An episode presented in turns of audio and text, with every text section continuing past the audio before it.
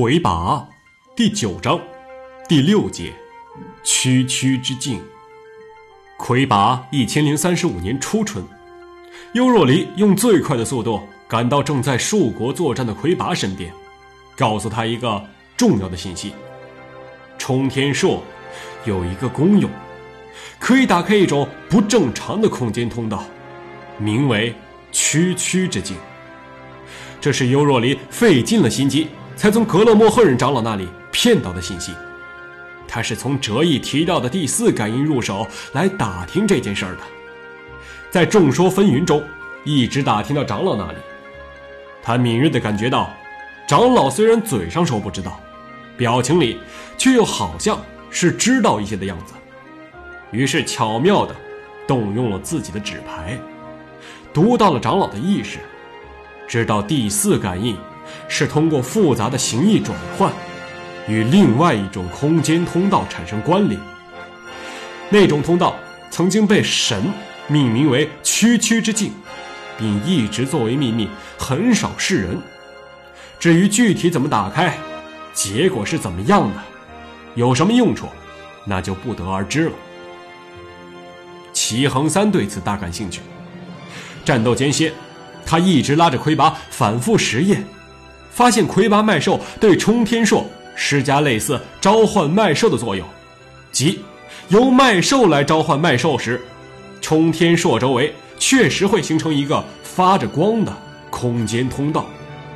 齐恒三试着把一只鸟马放进通道里，鸟马沿着通道跑了进去，之后就消失了。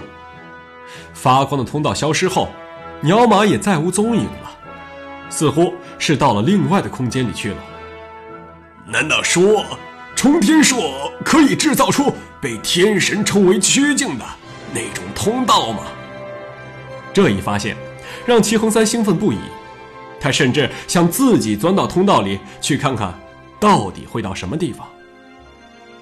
魁拔没有允许他进行这种疯狂的实验，也想不出这种功能对于战争。能有什么大的用处？尤若离有些失落，他想去找十六队的伙伴，齐恒三阻止了他，认为十六队很快就会听到魁拔已经回到队伍里的消息，自然很快也就会回来的。此时，灵山地区再次受到天兵重创，魁拔决定带领数国地区的所有灵山军部队去灵山作战。尤若离就随着魁拔的部队一起去了灵山。之后，他受齐恒三之托，帮忙照看蝉鸣的妹妹收养的龙湖孤女卡拉肖克林。蝉鸣的妹妹刚刚在灵山地区的战斗中阵亡了。卡拉肖克林的年龄与梅隆尼卡提的儿子加大致相当，都还是孩子。尤若离经常带着林去图书馆玩。为的是让林能有一个同龄的玩伴可是两个孩子却玩不到一起。家一直看他的书，写他的字，就好像没有看见林似的。林则默默地摆弄他带到那里的栽在盆里的花草。他每次去都会带一小盆之后就留在图书馆里。不知不觉中，已经摆满了很多个窗台。长时间的沉默中，尤若离只好独自玩纸牌打发时光。有一天，他正专注地洗着牌，突然发现一道长长的身影投射在纸牌上。他抬起头，看到一个面色灰暗的人站在面前，微笑着问他是否愿意赌一把。您是染谷元帅吗？尤若离认出了他，但并没有起身。哈哈哈，亏你还知道有这么个元帅！染谷自嘲的笑着，坐在优若离对面。那我就赌元帅这个称呼，你把他赢去吧。您与格勒莫赫人赌牌，也太自信了吧！我一直想让人把元帅这个称呼赢去，可是到现在都还是我的。哪种赌法？随你。尤若离将信将疑的与冉谷赌起牌来。他诧异地发现，这位据说是魁拔的儿子的人，竟然是一位手段高超的赌徒。不论用什么玩法，优若离都赢不了他。冉谷是灵山会里一位多少有些尴尬的人物，从懂事时起就一直由齐恒三带着。认识他和齐恒三的人都知道，他是魁拔的儿子，但却从没有人见到他称魁拔为父亲，或是魁拔叫他儿子，也没有人直接向他，或是向魁拔去证实这件事情。一直希望得到父亲的承认，一直希望魁拔能叫自己一声儿子，或许就是这种期待，使得本来不求上进的冉谷。开始苦练脉术，冉谷的脉术特点是感知，他能感受到周遭一公里内敌人的分布和强弱情况。这种天分在苦练下大大增强。然而，在他看来，他的这些本领都毫无意义。那个永远不会认同自己的父亲，很可能并不爱自己。魁拔失踪之后。灵山帝国需要一个最高统帅来填补魁拔的位置。邱落木和齐恒三认为，这会引起权力纷争，与灵山会各路首领商议，达成一致意见，让冉谷以魁拔儿子的身份担任灵山军元帅，作为帝国最高权力的继承人。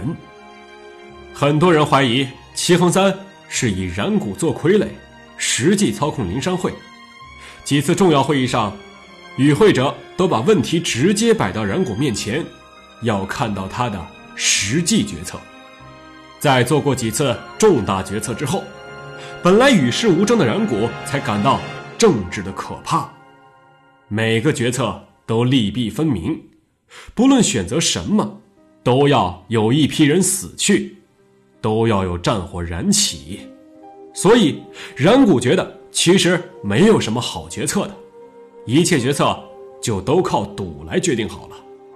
因为无论结果是什么，出谋者都没事儿，而决策者却要背负一切骂名和责难。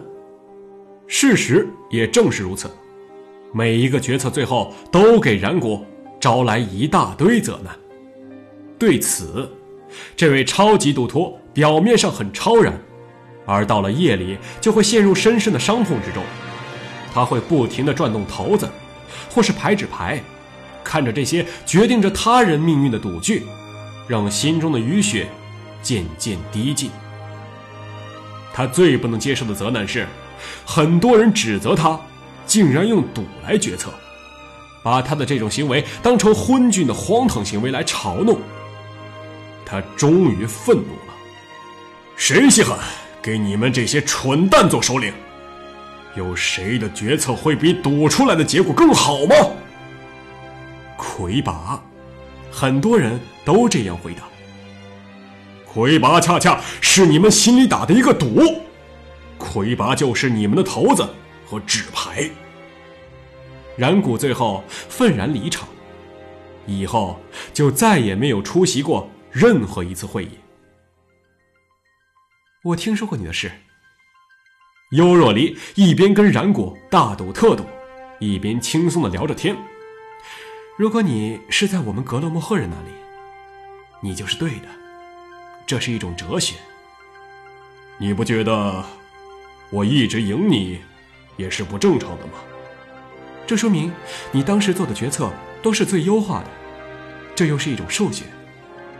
那你为什么不赶快掌握这种数学，也赢我一次呢？数学呀，这种东西需要天赋。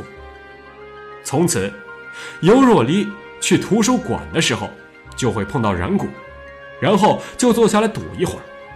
他从来没赢过，他唯一一次机会出现在魁拔一千零三十五年二月二十五日，那天从一开始。